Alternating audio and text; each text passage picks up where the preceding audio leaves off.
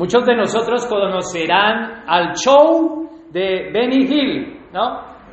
Bueno, eh, los más jóvenes tal vez no conozcan el show de Benny Hill porque fue clausurado porque era un show eh, de un cómico de Inglaterra, pero el show era muy sexista, ¿no? Había, él tenía esa risa picarona y, un poco laxívica y, y el humor era así en ese tiempo. Entonces, eh, este cómico pudo estar 35 años en la televisión, pero no solo en la televisión de Inglaterra, sino en 140 países. Y en Latinoamérica también fue presentado. Si eres muy joven, pues tal vez dirás, bueno, no, no lo sé. Por eso voy a hacer un poco énfasis a aquellos que no, no lo conozcan. Eh, entonces este hombre eh, ese cómico de ese tiempo era muy famoso, era popular en todo el mundo. 140 países eh, trayendo y haciendo reír a 140 países, pues tiene que ser muy famoso en ese tiempo, ¿no? Pero su fama y su risa y la gente que tanto deseaba y que la gente admiraba a ese hombre, después se vio tornada al final de su vida, porque cuando empieza, empezaron a ver la vida de este cómico, este cómico no se casó nunca en su vida, a pesar de que estaba rodeado de mujeres. Este cómico eh, no le gustaba gastar su dinero. Era millonario, pero no le gustaba gastar su dinero. Él iba caminando al trabajo. Cuando viajaba a otros países, en este caso Francia, él se hospedaba en los más baratos hostales. Usaba la misma ropa. Sus zapatos los remendaba, arreglaba sus zapatos y nunca compró una casa. Vivió toda su vida de alquiler. Y cuando murió pesaba alrededor de 100 kilos. Porque antes de morir le hicieron, eh, le dio en el corazón un preinfarto y le dijeron que tenían que hacerle un bypass y él dijo que no, que él no se dejaba hacer nada y estaba alrededor de esos 100 kilos. ¿Cómo murió?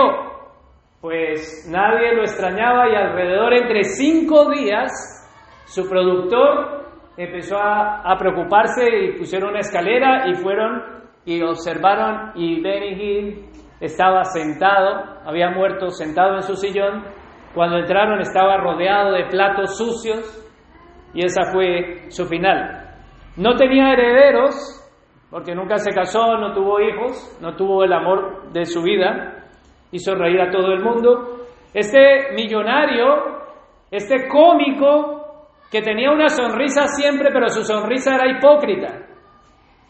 Y era una sonrisa miserable también al ver su vida. Lo tenía todo lo que el mundo desearía. Lo que un hombre tal vez desearía, tendría, tenía a su alcance fama, tenía carisma, porque para hacer reír a los demás hay que tener mucho carisma. Tenía muchas mujeres, pero nunca tuvo un amor. Tenía también mucho dinero, porque cuando murió, lo que dejó en sus cuentas fueron 15 millones de dólares. Sin embargo, les he contado todo, cómo fue su vida. Tanto que no tenía ni relación con su familia y tuvieron que buscar a sus sobrinos a los cuales nunca tuvo una relación con ellos. Y ellos fueron los que heredaron su patrimonio, porque ya pues no estaban sus hermanos. Pero sin embargo, esto es lo que desearía todo el mundo. A esta persona que tiene fama, carisma, mujeres, dinero, manejaba muchos idiomas, tenía salud, pero al final de sus vidas termina así. Viendo toda su vida así, podemos decir que es un millonario miserable. Pero no solamente eh, podríamos decir de Benny Hill, tal vez eh, les gustan los libros de los Guinness Records y allí aparece la bruja de Wall Street. La bruja de Wall Street es una mujer que murió con 200 millones de dólares. Y en las mismas condiciones, para no hacer de pronto hacer eh, una introducción así como la vida de Benny Hill, pero esta mujer cuando su hijo se rompió una pierna, empezó a buscar por todos los hospitales para que le hicieran una rebaja con la pierna rota de su hijo. No solamente así, sino que podemos, podría seguir enumerando de personas millonarias, pero miserables. Los hermanos Collier, los hermanos Collier murieron con 130 toneladas de basura dentro de su casa. Murieron aplastados literalmente por la basura que estaban acumulando. Pero estas personas tenían 1,2 millones de dólares heredados de sus padres y lo único que hacían era acumular por basura. Trataron de entrar y cuando vieron los cadáveres, uno de esos hermanos murió literalmente, como era inválido, murió de hambre y de sed. Y el otro murió aplastado por la basura, comido por las ratas. Uh, millonarios que en su vida han dejado una marca miserable. Pero, sin embargo, la avaricia, la queja, la negatividad, sin embargo, el discutir por todo, la desconfianza, la ingratitud, el tal vez el odio hacia los demás para no relacionarse, la falta de no, no querer disfrutar de aquello que ha recibido, siempre pensando en que el pasado es mejor, una vida desgraciada e infeliz, sin valor, sin fuerza, infructuosa en toda su vida aunque con mucho dinero, desviado de la realidad, pero distorsionando lo que es moral. Entonces, yo quisiera hablar del miserable. Hay dos tipos de miserables, ¿no? Está el miserable que se cree ser algo, pero no lo es. Ese es un tipo de miserable. Y el otro miserable es el que es algo, pero no lo cree. ¿Entendemos entonces cuántos tipos hay? Pero eso es en el mundo, diríamos, no, en el mundo sucede eso, sí, la gente con su avaricia. Pero también hay miserables creyentes. Los miserables creyentes que son creyentes, pero no lo son. Y hay que son creyentes, pero no lo creen, y también son miserables. Diciéndolo de otra manera, hay gente que no ha nacido de nuevo y están siendo miserables porque no han nacido de nuevo. Hay gente rica espiritualmente, pero son unos miserables, como Benny Y eso dirías, pero ¿cómo? ¿Cómo puede ser ricos espiritualmente, pero son unos miserables? Hay miserables que se han vuelto ricos espiritualmente. ¿Qué tipo de miserables son? ¿En dónde nos podemos encontrar? ¿De dónde sacamos esto?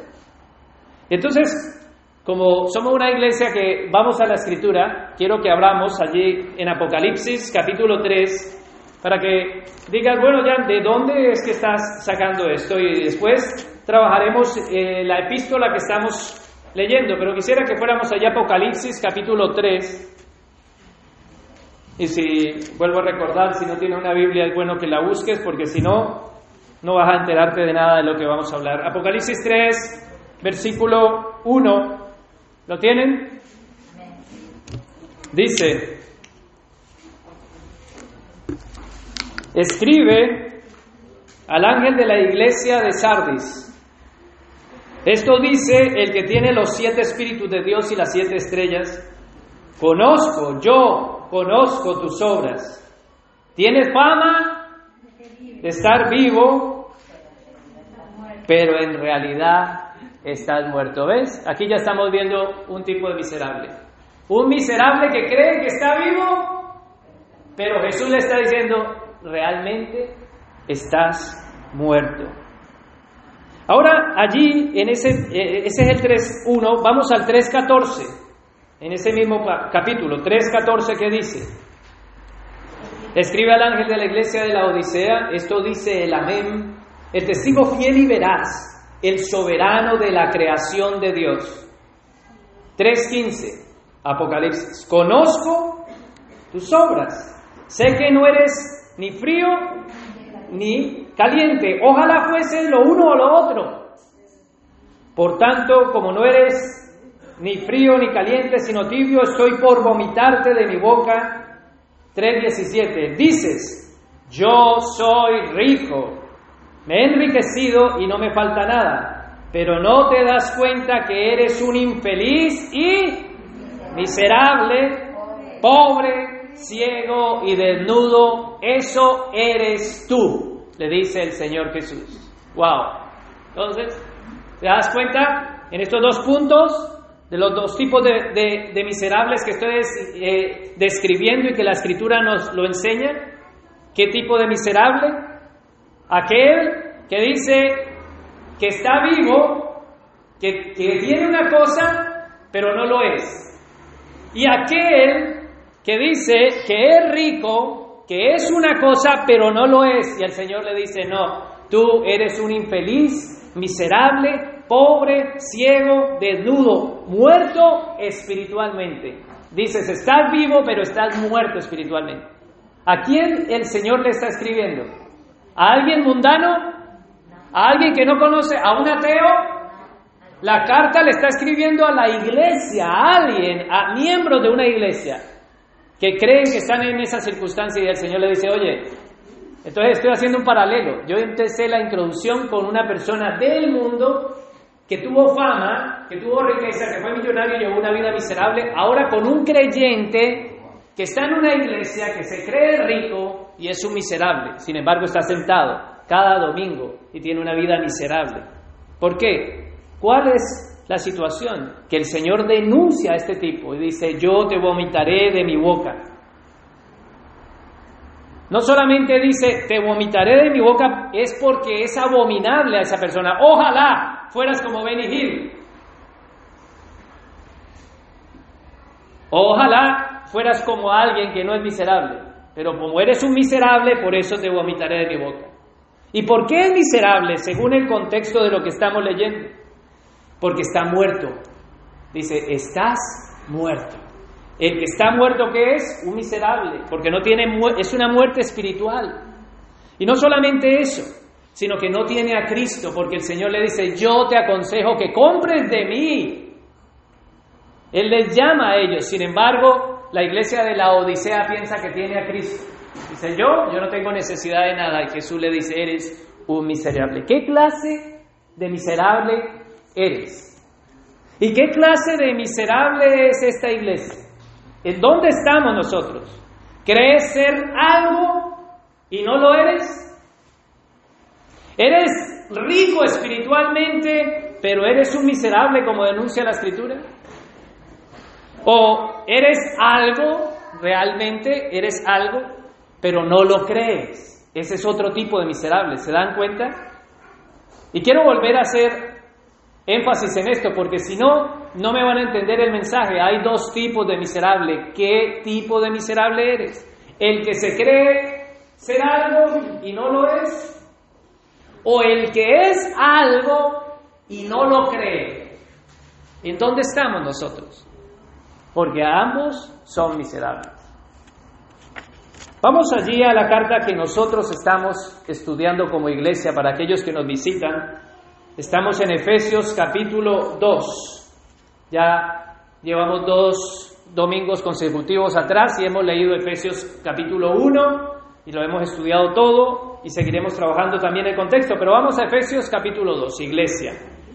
Efesios 2, 1, ¿qué dice? Y, lo manejamos en la nueva versión internacional como iglesia en la que leemos. Efesios 2.1 dice, en otro tiempo, ustedes, ¿cómo estaban? Muertos en qué? En transgresiones y pecados. ¿Cómo estábamos? Muertos. En otro tiempo, a ver, iglesia, ¿muerto qué es? Muerto espiritualmente. Muerto del que está denunciando en Apocalipsis. Así estábamos, dice 2.1. Ahora, el 2.12, ve allí en el 2.12, baja hasta el 2.12. ¿Qué dice? Recuerden, porque está diciendo en otro tiempo y ahora en otro tiempo recuerden que en ese entonces ustedes estaban separados de quién? De Cristo. ¿Excluidos de qué? De la ciudadanía de Israel ajeno a los pactos, a las promesas, sin esperanza y sin qué? Sin Dios en el mundo, hasta allí. Présteme la atención entonces. ¿Cómo estábamos? ¿Qué éramos en otro tiempo? Unos miserables. Porque la escritura te está diciendo, tú estabas muerto en transgresión y pecado. Eso te hace un muerto espiritual. Y el 2.12 te dice, tú estabas separado de Cristo. Tú estabas excluido de la ciudadanía celestial. Tú estabas sin el pacto de la salvación y la promesa. Tú estabas sin fe. Tú estabas sin Dios en el mundo. Eso te hace un qué? Un miserable espiritualmente. Y eso éramos todos nosotros en otro tiempo Cualquier persona que esté todavía en el pecado, cualquier persona que esté separada de Cristo, que no tenga la fe en Él y que viva sin Dios, es un miserable. Pero no solamente Benny Hill, ni la bruja de Wall Street, ni los hermanos Colger son miserables, sino que hay miserables dentro de la iglesia. Como dice y denuncia Apocalipsis capítulo 3. Todo aquel que no haya nacido de nuevo es un miserable. El que no haya recibido salvación. ¿Y qué es lo que está denunciando Efesios 2.1? Dice, vosotros estáis muertos. Estabais tiempo pasado. No estáis. Y él le dice, recuerda cómo estabas. Muerto. Vamos a ver ese muerto a qué, cuál es la causa dice, estabais muertos en transgresiones y pecados. ¿Qué es eso? Esa es la causa. La causa de nuestra muerte espiritual fue que nos desviamos de la verdad. Todos. Todos erramos intencionalmente, todos transgredimos voluntariamente, todos ofendimos a Dios. Nuestra iniquidad, nuestra maldad, fuimos Pecadores desde que nacimos, desde el vientre de nuestra madre nos concebió, nos parió siendo pecadores. Esa es la condición. Y tú me dirás, bueno, vamos a, vamos a verlo. Entonces ahora deja tu separador ahí en Efesios 2. Y vamos a volver a Efesios 2 después. Vamos a desglosar Efesios 2.1. Y quisiera que vayas a Romanos capítulo 3. Ahora sí estás entendiendo por qué necesita la Biblia aquí. Romanos 3. Y vamos a ver la causa de la muerte espiritual, la condición de pecado. Romanos 3:23. ¿Lo tienen? Romanos 3:23 dice, pues algunos pecaron pues Benny Hill y la bruja de Wall Street y los hermanos pecaron. Los que estamos en la iglesia todos los domingos no hemos pecado. Dice, pues todos han pecado y están privados de qué? De la gloria de Dios. Todos es todos. La escritura dice, no hay uno justo, no hay ni siquiera uno, no hay quien entienda, no hay quien busque a Dios, todos se han descarriado. Todos es todos, desde el Papa hasta el pastor y hasta los supuestos apóstoles de Satanás. Todos hemos pecado. Entonces, ¿cuál es la condición, iglesia? Muertos espiritualmente. ¿Por qué? Porque el pecado trae muerte. Vamos allí. Al ser pecadores y al haber pecado hemos sido destituidos de la gloria de Dios. Ahora vamos al 5. Deja ahí, eh, pasa una hojita más adelante, Romanos 5, 12. Romanos 5, 12, ¿qué dice? Por medio de un solo hombre, ¿lo tienen? El pecado, ¿cómo entró? ¿Por medio de quién? De un solo hombre el pecado entró en el mundo. Y por medio del pecado, ¿qué entró? La muerte. Y fue así como la muerte pasó a toda la humanidad, porque todos qué? Pecaron. Ah. Entonces, ¿cómo fue que fue introducida la muerte? Pues por culpa del pecado. El pecado produjo muerte espiritualmente. Entonces todos vamos a qué? Todos vamos a morir. ¿O no? En esta vida todos vamos a morir. En este momento las personas están muriendo. En este momento, todos los que están en esta congregación y los que me están escuchando por el audio, estamos muriendo. Porque todos hemos pecado. Entonces, iglesia, la condición es que como todos hemos pecado, la palabra se tiene que cumplir. Vamos a morir. ¿Cuál es la sentencia? La muerte es la sentencia. Adán pecó, eh, y si tú crees que vienes del mono, tú dices, ah, no, yo vengo del mono, entonces tú no has pecado. Tú no has pecado si vienes del mono. Pero si tú vienes de Adán, toda la humanidad pecó en Adán. O sea que el pecado en la naturaleza la lo hemos heredado en ese sentido. La sentencia ha sido heredada en ese hombre. Versículo 13, vamos a leerlo ahí, Romanos 3, 5.13, eh, perdón, 5.13. Antes de promulgarse la ley, ya existía el pecado en el mundo. Es cierto que el pecado no se toma en cuenta cuando no hay ley. Entonces, ¿a qué se refiere eso? El 5.3. Pues lo voy a, dejar para el final. Me lo voy a guardar ese, ese versículo 13. Y vamos a pasar al siguiente punto de la... Porque dice, vosotros estabais muertos en delitos y transgresiones y pecados, ¿no? Y estamos viendo qué es esa muerte. La muerte espiritual es a causa del pecado. El pecado trajo esa muerte espiritual. Y todos hemos sido destituidos. La condición del pecado trae una sentencia sobre ti que es muerte espiritualmente. Estabas muerto espiritualmente. Y la segunda sentencia es muerto en esta vida y la tercera sentencia es muerte eternamente, que es la muerte segunda que dice la palabra de Dios. O sea que nosotros podemos estar, ahí, estábamos muertos espiritualmente, vamos a morir aquí en la tierra y hay una muerte eterna, que es la segunda preparada para aquellos que no han recibido esta lección de parte de Dios. ¿Entendemos entonces la sentencia del pecado? la sentencia de la muerte. Ahora vamos a ver el dominio que tiene el pecado. Allí en Romanos 3.9, vuelve para atrás en tu Biblia, si tienes de papel, si tienes de móvil, pues ve a Romanos 3.9, veamos el dominio del pecado. 3.9. ¿Lo tienes? Lo he puesto bien cerquita para no que no te pierdas tanto. Romanos 3.9 dice, ¿a qué conclusión llegamos? ¿Acaso los judíos son mejores? De ninguna manera.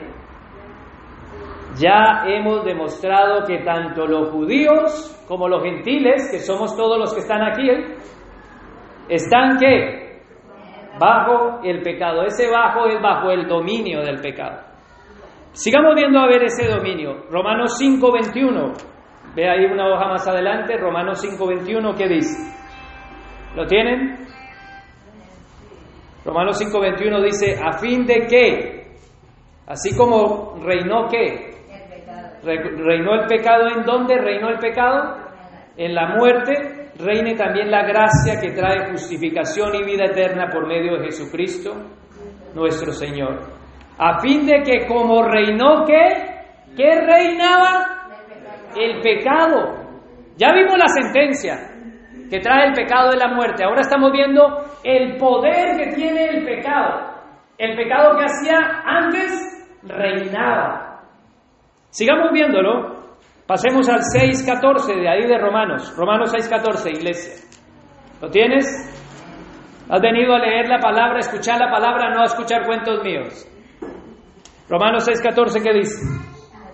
Así el pecado no tendrá que dominio sobre quién? porque ya no estáis bajo la ley, sino bajo la gracia. Entonces, ¿cómo estábamos antes? Bajo el dominio de qué? Del pecado. Entonces, el pecado tiene dos condiciones. Una es que nos da muerte espiritual. Antes Estábamos así, muertos espiritualmente, con la sentencia. Y la otra condición del pecado es que el pecado reinaba en nosotros. El pecado tenía dominio sobre nosotros. Antes, es lo que dice. Pero bueno, ahora tú me dirás, bueno, si, si es por la ley, ¿qué pasa cuando la ley no se escribió? Porque la ley la escribió Moisés, ¿o no? Cuando escribieron, cuando el Señor le dio la ley, se la dio a Moisés. Pero ¿qué pasa entonces todos los que vivieron después de Adán? Desde Adán hasta Moisés, si no existía la ley, entonces ellos no pecaron. Porque no había ley que denunciara que era pecado. ¿Cómo? ¿Cómo le vas a decir? No existía, no matarás. Entonces, ellos cómo van a hacer? Vamos a verlo, ahí lo aclara la palabra. Entonces, volvamos a Romanos, capítulo 5, versículo 13. ¿Lo tiene iglesia? Espero que estén conectados, si están vivos. Romanos 5:13, ¿lo tienen? Dice, antes de promulgarse la ley, antes, o sea, antes de traer la ley, ¿ya existía qué? Ah, existía el pecado antes de que llegara la ley en Éxodo capítulo 20. Antes de que llegara la palabra de Dios, ya desde Adán hasta Moisés ya existía el pecado. Entonces el pecado no es solamente la violación de la ley, de los mandatos de Dios, sino que ya desde que fuimos destituidos del huerto del Edén, ya todos éramos pecadores. Ninguno pecaba porque no había ley. Después de Adán, ah, no matarás. O sea, Caín mató a Abel. ¿Qué me va a condenar? ¿Dónde dice no matarás? ¿Tú has dicho no matarás? No. Él no pecó por matar, sino que era ser destituido ya era pecador. Entonces la gente no peca cuando no es pecador cuando peca. Caín, a ver si me hago entender y Dios me ayuda. Caín, cuando mata a Abel, cuando ya lo mató, ahí no se convirtió en pecador. Él antes de matarlo ya era pecador. Abel, el que fue muerto por su hermano, era pecador. ¿Lo estamos viendo en la escritura? Entonces no había una ley que le dijera no matarás a tu hermano. Pero ya era pecador. Entonces, los pecadores no pecan por pecar sino que porque somos pecadores en esencia, en naturaleza, descendientes de Adán, lo único que hacemos es pecar. O sea que yo, sentadito aquí, sin hacer nada, soy un pecador. Y todos ustedes, sentaditos allí, sin hacer nada, son pecadores. Todos estábamos en esta condición. No existía la ley, lo dice 5.13, volvamos allí. Antes de promulgarse la ley, ya existía el pecado en dónde? En el mundo. Es cierto que el pecado no se toma en cuenta cuando no hay qué. Cuando no hay ley, no se toma en cuenta. Sin embargo, 5.14, iglesia, ¿desde dónde? ¿Hasta dónde? Hasta Moisés que se escribió la ley. La muerte reinó. ¿Cuál es la paga del pecado? La muerte. Entonces, cae eh, Abel, si no había pecado, ¿por qué murió? Ya estaba muerto. Porque ya estaba muerto espiritualmente, ya la sentencia estaba sobre toda la humanidad. Y Caín no fue pecador por matar a su hermano, sino que también su hermano era pecador. Y todos necesitan un Salvador. Todos necesitamos un Salvador. Y la Escritura nos enseña que desde Adán hasta Moisés, dice ahí el 5.14, sin embargo desde Adán hasta Moisés la muerte reinó incluso sobre los que no pecaron, o sea, Abel, ¿no? Él no pecó, incluso sobre los que no pecaron quebrantando un mandato, porque Abel no mató a Caín y él era un pecador como lo hizo Adán, quien es figura de aquel que había de venir. Entonces entendemos que todos estábamos destituidos de la gloria de Dios y que no pecamos.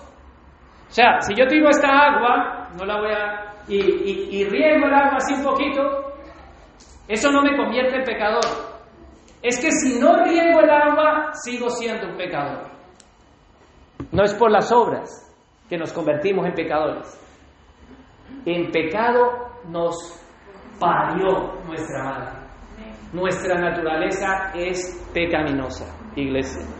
Entonces, cuando la palabra de Dios nos está queriendo decir es que el pecado no existía definido. No existía desde Adán hasta Moisés, no estaba definido, pero sí existían pecadores. Cuando yo digo definido es que no estaba escrito, no matarás a tu hermano. Sin embargo, él lo mató. Pero no se convirtió en pecador por matarlo, sino que aunque no lo hubiera matado, era, seguía siendo pecador. Es su naturaleza, lo dice la escritura. Entonces, ¿para qué sirve la ley de Dios? ¿Para qué vino la ley? La ley y la palabra de Dios vino fue para definir el pecado y para sentenciar el pecado de todos los pecadores. Para decir, tú estás muerto espiritualmente. Y para decir, tú estás dominado por el pecado. El pecado te gobierna. A ver si con este ejemplo me hago entender porque lo, lo leí y me gustó mucho. No es un ejemplo mío, lo he leído. Y Dice el, que lo cita que es como una calle que tiene dos direcciones en el coche para los que conducen. Hay dos direcciones, va para allá y otro en sentido contrario. Entonces, hay dos direcciones de, de sentido. Y ahora el gobierno promulga una ley y dice, no, ahora esta calle va a ser en un solo sentido. ¿Sí? Antes no era pecado. Pero ahora la ley define lo que está mal. Y si ahora yo me vengo en contra de la dirección, la ley me, va a sentenciar y me va a castigar porque ha definido lo que está mal. Lo está definiendo. Y está diciendo, entonces, ah, está sentenciando, está trayendo una infracción. Entonces, la ley lo único que hace es definir esta es la situación, pero no cura. La ley no cura. La ley, la palabra no cura, es como cuando el médico viene y tú le, viene le dices todo lo que tienes, te muestra todas las radiografías y te da el diagnóstico. Tienes cáncer mortal, ya no hay nada que hacer. ¿Él te puede curar? Solo da el diagnóstico. La ley te cura, solo da el diagnóstico. Y el diagnóstico de la palabra de Dios es porque cuando todos pecaron, todos están destituidos de la gloria de Dios. ¡Wow! ¡Qué condición en la que nos encontrábamos! ¿Se están dando cuenta la condición? Y ahora volvamos allí a Efesios 2, todos, iglesia. Entonces la ley define ya, no puedes tirar el agua dentro de las instalaciones. Y si existe una ley, pues entonces la ha infringido. Pero Efesios 2, 1 nos dice, volvamos a leerla, en otro que, en otro tiempo, ustedes estaban muertos en transgresiones y pecados. ¿Podemos entender cómo el Señor nos ha librado? Empezamos a ver la magnitud de lo que Dios ha hecho o sigues aquí siendo un miserable espiritual. Porque el que tú no te des cuenta de la muerte espiritual de donde Él te ha sacado, no porque no hayas infringido la ley, porque tú dirás, ah, no, yo soy demasiado bueno, pero es que aunque no infrinja la ley, eres pecador, como lo dice la palabra.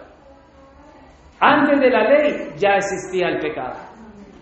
Entonces ya, ya tú dices, wow, la gente, o qué le preguntas a las personas, dice, yo, yo soy bueno, yo no mato, yo no robo, yo no tengo imágenes, y te pueden citar los diez mandamientos, ¿o no? Yo soy bueno. ¿Y eso lo hace no pecador? Sigue siendo un pecador que necesita un salvador. Está muerto espiritualmente aquel que dice, no, yo, yo no, yo soy bueno. Ese está muerto. Ese que dice, yo, yo soy rico. A mí no me hace falta nada. Yo tengo a Dios. Yo no soy pecador. Y el Señor le dice, tú eres un pobre, miserable, infeliz y desnudo. Y como iglesia debemos de entender dónde estábamos. Vosotros estabais muertos en delitos y pecados. Qué gran bendición nuestra condición ha sido cambiada. La condición es la sentencia del pecado. ¿Cuál era? Estáis muertos espiritualmente. Ya después de ver la condición, vamos a ver el dominio. Veamos el dominio en el 2.2, Efesios 2.2, allí donde estamos.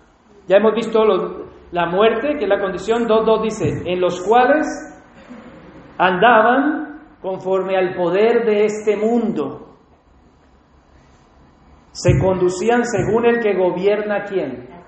Las tinieblas, según el espíritu que ahora ejerce su poder en los que viven en la desobediencia. El andar, vosotros andaban en otro tiempo. Ya no solamente he dejado la condición, 2.1. Ya conocías tu condición de pecador, ¿no?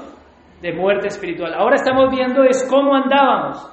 El mal ejemplo, cómo andábamos, sujetos al gobierno de Satanás, bajo la corriente que el mundo ofrece, estábamos todos allí, gobernados, dominados, esclavos.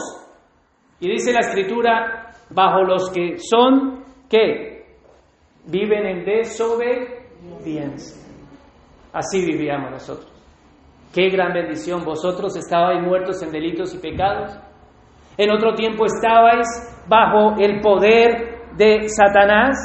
Y entonces, como esta era tu condición y como este dominio ejercía sobre ti, no solamente habían estas dos cosas, hay una tercera. ¿Cuál es esa tercera? Porque la condición es de muerte, no había nada dentro de ti. El dominio que ejercía era Satanás y obedecías a sus órdenes. Y la otra cosa la vemos en el tercer punto. Sigamos, Efesios 2.3, ¿qué dice? En ese tiempo también nosotros como vivíamos tiempo pasado, vivíamos como ellos. ¿Cómo viven ellos? ¿Y quiénes son ellos? Los que están muertos espiritualmente, los que están gobernados y son desobedientes a Dios y dominados por Satanás, estos viven. ¿Se dan cuenta? La condición, el poder que ejercen ellos, como ellos están así muertos espiritualmente y tienen un espíritu que los gobierna, entonces tienen una vida que viven acorde a su condición y acorde a aquel que los gobierna, pues por ende sus obras se manifiestan. ¿Cuáles son? Dos, tres. En este tiempo también todos nosotros vivíamos como ellos, impulsados por nuestros deseos pecaminosos, siguiendo nuestra propia voluntad y nuestros propósitos. ¿Cómo iglesia? ¿Se das cuenta los tres puntos que estamos viendo de cómo éramos? Una condición, muerte espiritual, un gobierno, un poder y claro, si estás muerto espiritual y te gobierna Satanás, ¿cómo no vas a vivir en los impulsos de esa naturaleza, de esa condición caída? ¿Cuál es la condición caída? El impulso de tu carne. Todo lo que deseaba la carne, venga para acá. Quiero adulterar, venga para acá. Quiero fornicar, venga para acá. Quiero robar, venga para acá. Y aunque no fornique, aunque no adultere, mi condición, aunque yo diga, ah, yo soy bueno, sea Santa Teresa de Calcuta y yo me entrego a limpiar de las llagas a los leprosos toda mi vida, estoy muerto espiritualmente, gobernado por Satanás y satisfaciendo los deseos de mi carne, buscando salvación por obras. Uno. Si tú sumas uno más dos y más tres puntos que he nombrado, el resultado lo tenemos allí en el 3.3, Efesios 3.3. Dice, en ese tiempo también todos nosotros vivíamos como ellos, impulsados por nuestros qué? Deseos pecaminosos, siguiendo nuestra propia voluntad, ¿no? Y nuestro propósito, como los demás, éramos qué? Por naturaleza, ¿qué, iglesia? objetos de la ira de Dios. ¿Qué eras? Objeto de la ira de Dios. Aquel que está muerto aquel que vive bajo el gobierno y bajo las formas de este dominio de Satanás, y aquel que vive para satisfacer los deseos de su carne, ¿está bajo qué? El resultado, la ira de Dios. Es objeto, está en el centro. El Señor no va a fallar en la diana. Él va a dar en la diana, eres su objetivo. Si estás muerto espiritualmente, si vives bajo la potestad del reino de las tinieblas y vives para tu voluntad, para satisfacer tus malos deseos, vives para ti. Tú tienes libre albedrío y vives para los deseos de tu carne. Entonces, ¿qué tipo de miserable eras? ¿Podemos observarlo ahí? ¿Qué tipo de miserable eres? Uno que se cree ser algo, pero no lo es. Uno que cree que está vivo, pero está muerto. Uno, o eres uno que eres un miserable, que te das cuenta que estás muerto y necesitas un salvador.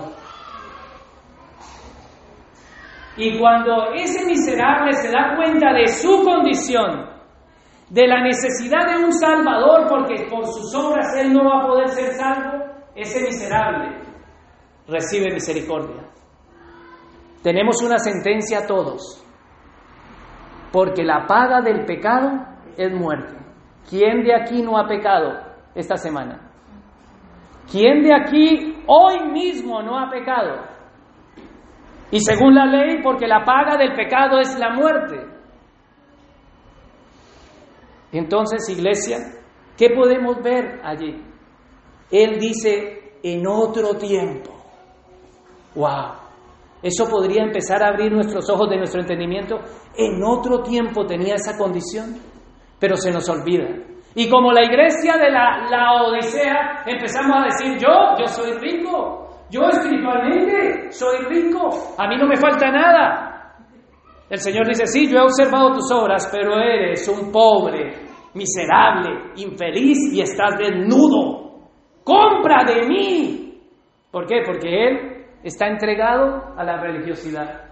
Él está entregado en el proceso de decir, no, yo voy a santificarme, pero aquel que se ve que es miserable, que necesita un Salvador, la magnificencia del plan de salvación se abre ante sus ojos y se da cuenta, Señor, yo soy un miserable, yo necesito un Salvador. Y si ya has recibido, como es la carta a los Efesios, le está recordando, iglesia, recuerda de dónde te sacó el Señor. Recuerda de ¿Cuántas bendiciones espirituales Dios te ha dado porque tú estabas muerto en delitos y pecados? La sentencia estaba sobre ti, porque tú tenías un poder sobre ti que no podías decir yo me voy a librar de él, que era Satanás. Ejercía poder y dominio y encima, aunque Satanás no hiciera nada, la naturaleza de tu carne te pedía pecar. ¿Por qué te pedía pecar? Porque eras pecador. ¿Y el pecador qué podía hacer? Pecar.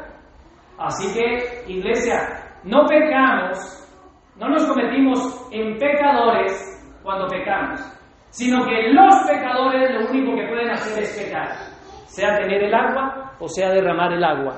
Lo único que podemos hacer es pecar. ¿Necesitas un Salvador o no? Y el Señor dice en otro tiempo, en otro tiempo pasado vosotros estabais muertos en delitos y pecados. En otro tiempo ustedes andaban así. En otro tiempo el poder de este mundo gobernaba sobre ustedes. En otro tiempo ustedes deseaban esto. Entonces, viendo este tipo de persona, la pregunta es, ¿eres un nacido de nuevo o eres un miserable espiritualmente? ¿Todavía no has nacido? Efesios 2.4, ante tal sentencia, vamos a leerlo de, corrido, pero con esto en mente, sobre tal sentencia vamos a terminar de esta manera, con esto en mente. Vamos a leer el 2, el 4 y el 5 sabiendo que éramos objeto de la ira de Dios. Efesios 2.4 quiero, iglesia, que subrayes dos palabritas, por favor, en tu Biblia, con un boli, con un resaltador, o ponle el dedo a tu móvil. 2.4 dice, pero Dios, No, no, no, no, frena. Pero Dios. Iglesia, ¿podemos detenernos un poco? Porque es que vamos corriendo, comiéndonos la Biblia sin meditarla, sin masticarla, sin razonarla, sin permitir que el Espíritu nos hable, porque queremos es que, pero el tiempo de aquí no nos vamos hasta las dos, ustedes ya lo saben. ¿Cuál es la prisa? Si alguien tiene prisa, tiene libertad de salir. Pero Dios, después de tal sentencia, después de tal sentencia que tú estabas muerto en delitos y pecados era tu condición, que tú estabas gobernado por el príncipe de las tinieblas y que tu condición no es que pecabas, sino que lo único que hacías como pecador era pecar desde el vientre de la madre, mi ser parido como dijo el salmista, en pecado me concibió mi madre. Y ante tal situación, dice, objeto de la ira de Dios. Y de pronto se detiene y dice, pero Dios. Esto debería de ponernos los pelos de punta. Pero Dios. Es que la introducción en el 2.1 nos estaba diciendo que éramos tiempo pasado. Y ahora Él va a empezar a decir qué es lo que somos ahora. Él te ha recordado quién eras y de dónde te sacó tu Salvador. Y ahora dice, pero Dios. ¡Wow! Y aquí vamos a colocar esa palabra para que no se nos olvide. Pero Dios. En alguna de las paredes cuando entremos. Pero Dios. Y siempre que cualquier momento que venga y recordarnos algo la condición, diremos, pero Dios. Cuando Satanás venga y nos venga a, querer decir que no, no podemos, decimos, pero Dios. Cuando nuestra carne venga a decirnos, que la carne es pero Dios. Pero Dios qué? Vamos 2.4. Pero Dios que es rico en misericordia. Por su gran amor con nosotros por su gran amor por nosotros, nos dio vida con Cristo. Aún cuando estábamos muertos en pecado, por gracia ustedes han sido salvos. Es un hecho, iglesia. La salvación es un hecho. No será en el futuro, es un hecho para aquel que el Señor le abre el entendimiento de su palabra. Pero Dios que es rico en misericordia. Pero Dios que es grande en misericordia. ¿Qué es la misericordia? Porque nosotros confundimos la misericordia con la gracia. No sabemos ni siquiera distinguir entre la misericordia y la gracia. Decimos, ¿qué es la misericordia? Pues la misericordia es que nosotros en nuestra condición lo único que merecíamos era el castigo de Dios. ¿Cuál era? Porque la paga del pecado es la muerte, por cuanto todos pecados, todos están destituidos de la gloria de Dios. Entonces, ¿qué recibía yo? Porque no es que yo por tirar el agua soy pecador, es que sin tirar el agua yo era pecador. Es que yo en el vientre de mi madre era pecador. Y estaba sentenciado. Pero Dios, por su misericordia, la justicia, ¿qué sería? Si Dios fuera justo conmigo, ¿qué merecería?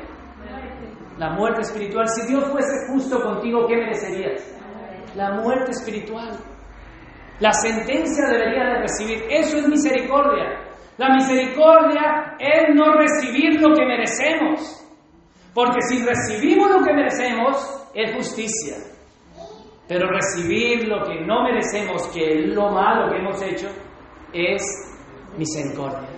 Pero Dios, que es grande misericordia. ¿Y la gracia qué es? La gracia es que encima que no he sido castigado por mi pecado, soy premiado por gracia. Es lo que Dios da, aunque no lo merezco. Eso es gracia. Misericordia y gracia. Pero Dios que es rico y grande en misericordia, Qué gran bendición, iglesia. ¿Te das cuenta lo que eras? ¿Sabes lo que eres? ¿Sabes el Dios que tienes? ¿Sabes que la palabra pero Dios debería de empezar a ver la magnificencia de los atributos de Dios y fijarte más en Él? Te empieza a quitar tanta miseria que tenemos encima, tanta basura que tenemos como los hermanos Colger, 130 toneladas de basura en su casa, sepultados, así estábamos todos, sepultados en nuestra miseria, en nuestras transgresiones y pecados. Pero Dios, que es grande en misericordia, con que por su grande amor, no solamente misericordia, pero no fue que Él nos mirara y dijera, ay, qué bonito, ni nada, sino que el amor que Él tiene, en su amor, no en el amor que nosotros generamos, porque si no, no sería gracia. Si yo vengo y, le hago mimitos a Dios y le digo qué bueno me porto, ¿va a ser gracia? No, es amor, por su gran amor. Dios nos da a Cristo. No teníamos a nadie. ¿A quién teníamos? A Satanás. Y Él nos da a Cristo. Y por su gracia nos da el Espíritu de gracia en nosotros. Qué gran bendición, iglesia. Iglesia, nosotros debemos de conocer mejor el plan de salvación de Dios. Porque cuando tú conoces mejor el plan de salvación de Dios, la gracia se manifiesta, se manifiesta en tu vida. Y tú debes de entender que en el 2.5 dice que por gracia sois salvos. Es una realidad, por gracia sois salvos. Es nuestra condición actual, no muerte espiritual hemos sido salvos por gracia.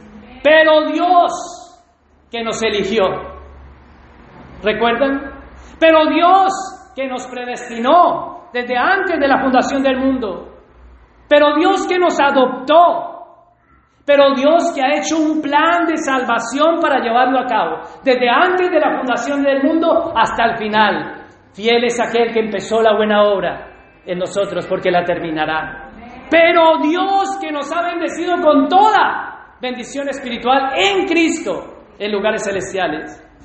Pero Dios que nos redimió por su sangre.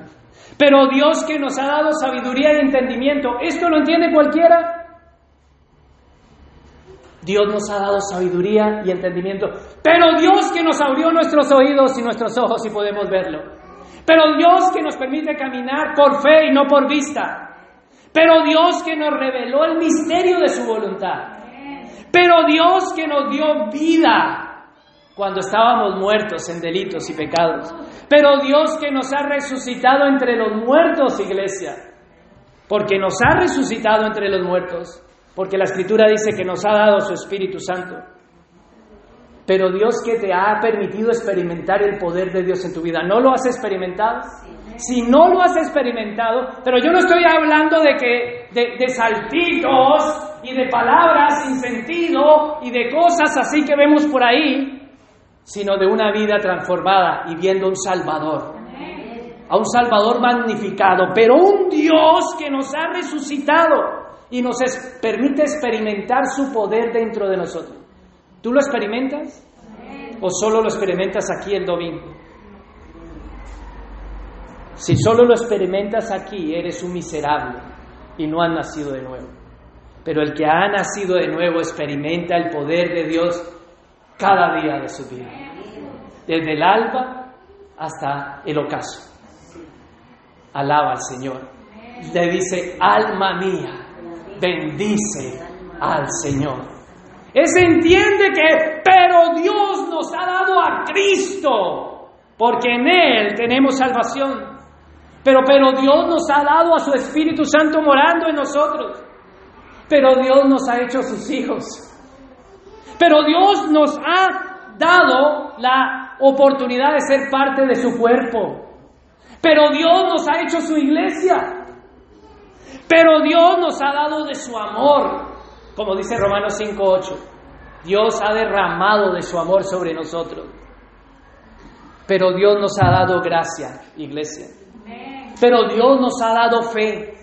Pero Dios nos ha regenerado, nos ha recreado, nos ha resucitado. Alabado sea el nombre del Señor.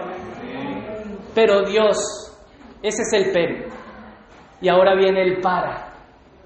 El para es para la alabanza de su gloria. Cuando tú empiezas a ver el pero, al pero y el pero y la lista no me alcanzaría para llenarla, tú empiezas a, decir, pero para ti la alabanza, para la alabanza de la gloriosa gracia que se manifiesta en mi vida porque ahora la entiendo, porque ahora la veo, porque ahora la experimento, porque sé que no es por obras, sino por gracia. Bendito y alabado sea el Señor. Y empieza a decir, para alabanza de su gloriosa gracia. Cuán miserables, cuán miserables muertos espirituales éramos. Cómo estábamos objetos de la ira de Dios éramos en otro tiempo. Pero ahora, por gracia, sois salvos. Ahora viene el para. ¿Entiendes el pero? Entonces lo que pasa es que el Señor quiere que la iglesia conozca el plan de salvación en todo su orden salutis, el orden que Dios ha planificado, cómo lo ha traído. Él te elige y por medio del Hijo trae ese pago de la muerte que tú deberías de llevar y ahora el Espíritu faculta a ese regenerado para llevarlo a la gloria del Padre. ¿Conoces el plan de salvación? Pero el Señor nos dice que nos ha dado entendimiento y que tienes que conocerlo mejor. Porque el que entiende la gracia empieza a vivir, el que vive en el pero Dios, vive en el para Dios. Y vive para la alabanza de su gloriosa gracia. ¿Qué tipo de miserables somos, iglesia? Porque el que se siente miserable espiritualmente tiene un Salvador glorioso. Vamos a seguir enterrando nuestra vida en esa mano de periódicos que tenían los hermanos Collier, en las cosas de este mundo guardando. Nos está diciendo la palabra que en otro tiempo tú eras eso, que no debes de vivir, que debes de vivir para Dios. Y ahora termino. Vamos a Efesios 2, 5, donde estábamos, dice 2, 5, nos dio vida en Cristo aun cuando estábamos muertos en pecados por gracia. Ustedes han sido salvos, 2, 6, y nos unió a quién? En Cristo Jesús. Pero, pero, recuerda, yo quiero que tengas en cuenta que el 4 empieza pero Dios. Entonces, pero Dios te unió a Cristo. Pero Dios, la coma, Dios nos que resucitó y nos hizo sentar en las regiones celestiales. ¿Dios te qué? Te resucitó. Entonces, ¿cómo estabas muerto espiritualmente? Y Dios te resucitó en Cristo Jesús. Qué gran bendición. Entonces podemos unirnos a Efesios 1, donde dice, bendito sea el Dios y Padre de nuestro Señor Jesucristo, que nos bendijo con toda bendición espiritual en lugares celestiales, para la alabanza de su gloriosa gracia. ¿Entienden la gracia? Si no entiende la gracia, pues es lógico que vivas bajo esas obras.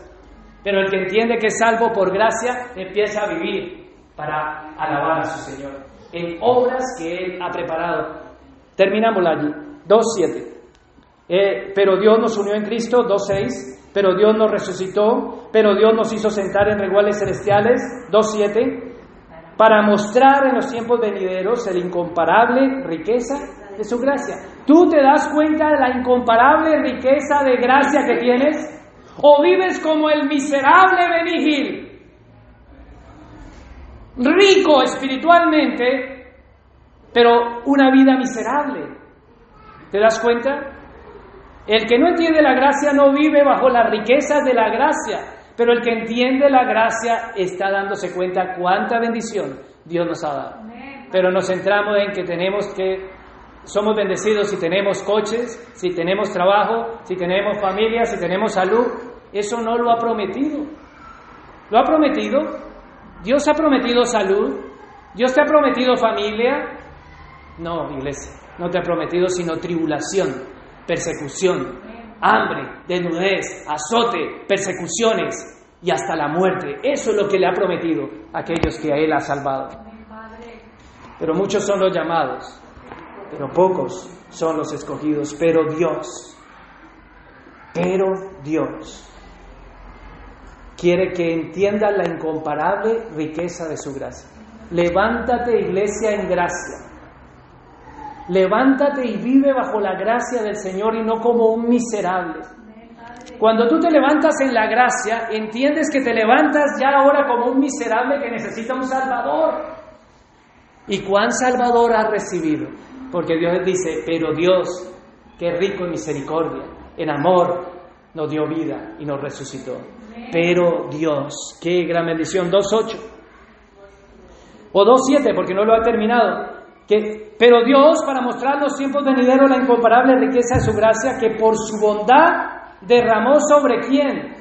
Sobre nosotros en Cristo Jesús. ¿Tú entiendes lo que has recibido? Lo que ha sido derramado, la gracia. Porque si entiendes quiénes eras, ahora entiende quién eres en Cristo Jesús. 2.8. Porque por qué gracia ustedes han sido salvos. la iglesia. ¿Por qué, iglesia? Porque por gracia. Por, pero Dios, para Dios, ¿y por qué? ¿Por obras? ¿Por qué lo dice? Por gracia ustedes han sido salvos. ¿Y el medio cuál es? La fe no la que tenías, sino la que te dio, porque dice, por medio de la fe, esto no procede de ustedes. O sea, si tú crees que, ah, es tu fe la que te va a salvar, no, no, no, no, esto te lo dio el Señor por medio de la fe. ¿Por qué por medio de la fe? Porque es que es un regalo de Dios. Dios te ha dado un regalo.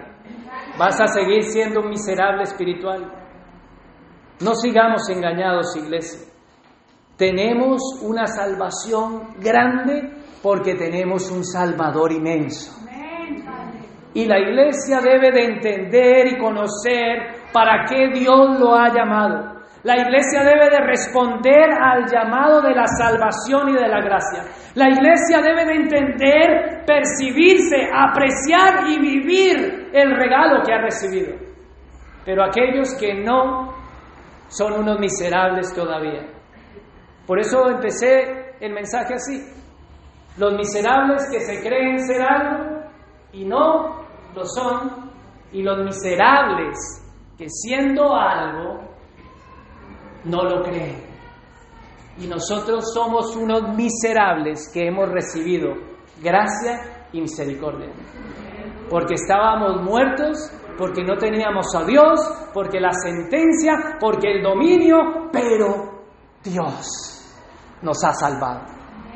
Bendito y alabado y glorificado sea el nombre del Señor. Y si te queda ahora, de pronto dices, ah, bueno, ¿y qué hago con la carne? Vamos a ver la carne y termino. 2, 9.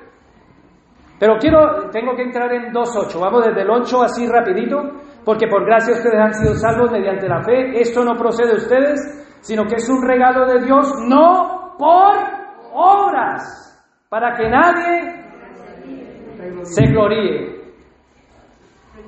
¿Le queda claro, iglesia?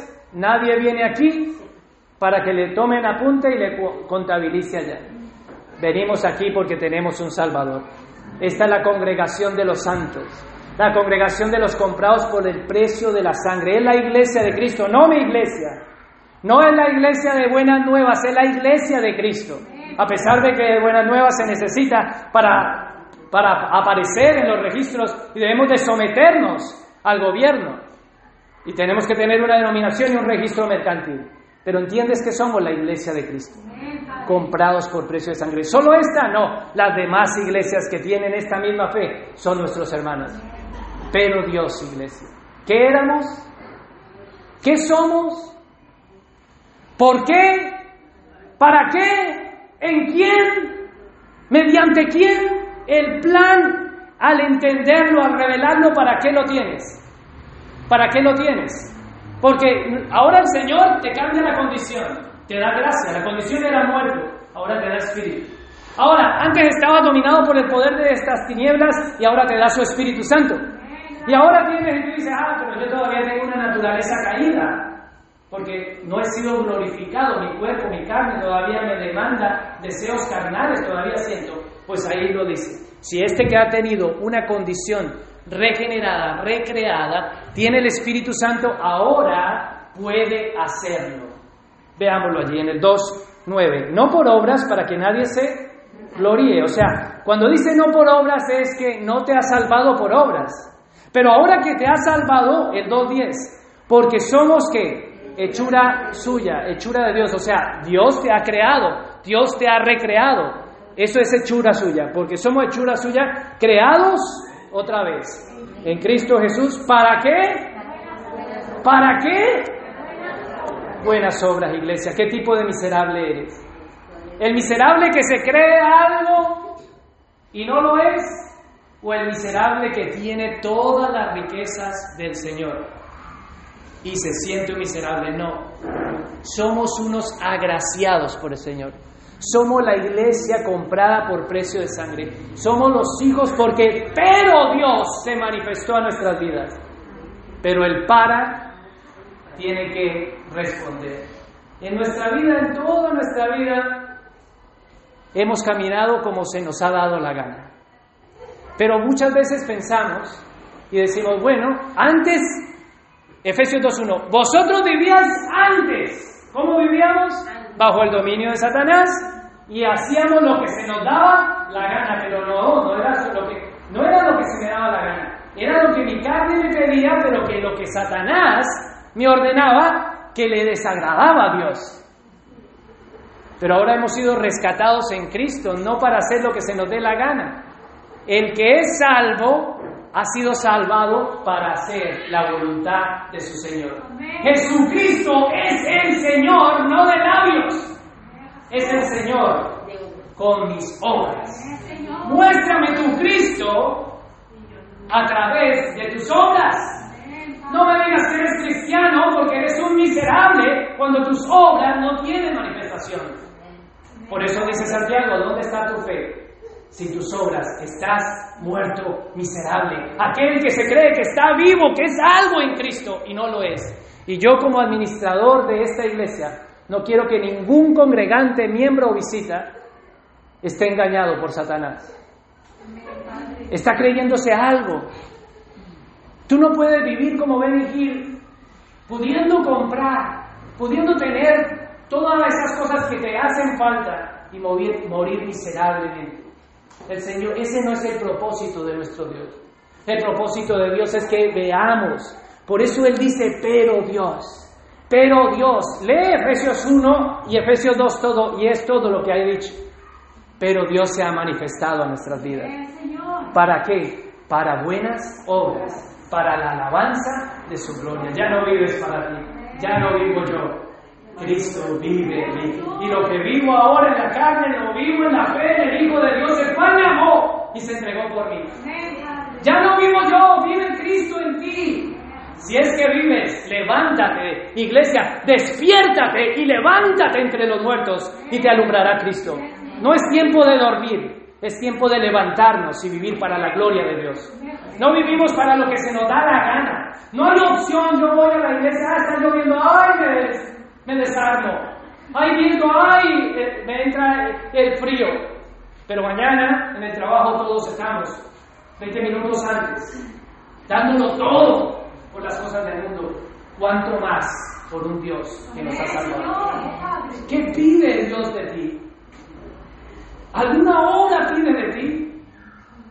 Debemos de entender la salvación. Pidámosle que lo conozcamos mejor. Responde al llamado, iglesia.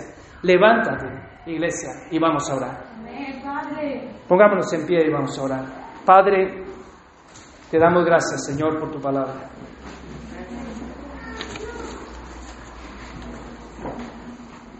En este momento quedamos ante ella, todos desnudos, ante la denuncia que tú has hecho a través de tu palabra, Señor. Tú te has pronunciado en ella y tú conoces nuestras obras, Padre. Hemos creído en nuestra fama de estar vivos, pero en realidad estamos muertos, Señor. Hemos creído en nuestras obras y no somos ni fríos ni calientes, sino unos tibios que tú vomitas de tu boca. Señor, hoy como miserables venimos a ti, porque somos los miserables creyentes que vemos en tu palabra, los que tú denuncias en Apocalipsis 3, 1, 3, 14, 3, 17, Señor. Tú eres un miserable, infeliz, pobre, ciego y desnudo, muerto espiritualmente. Te aconsejo que compres de mí. Hoy es el día aceptable. Hoy es el día de salvación. Hoy venimos ante ti, Señor. Hoy alzamos nuestros ojos y reconocemos nuestra condición, la sentencia y el poder del pecado que mora en nosotros. Necesitamos un Salvador. Hoy abrazamos la fe en Cristo Jesús. Hoy abrazamos el pero Dios, tú te has pronunciado sobre nosotros.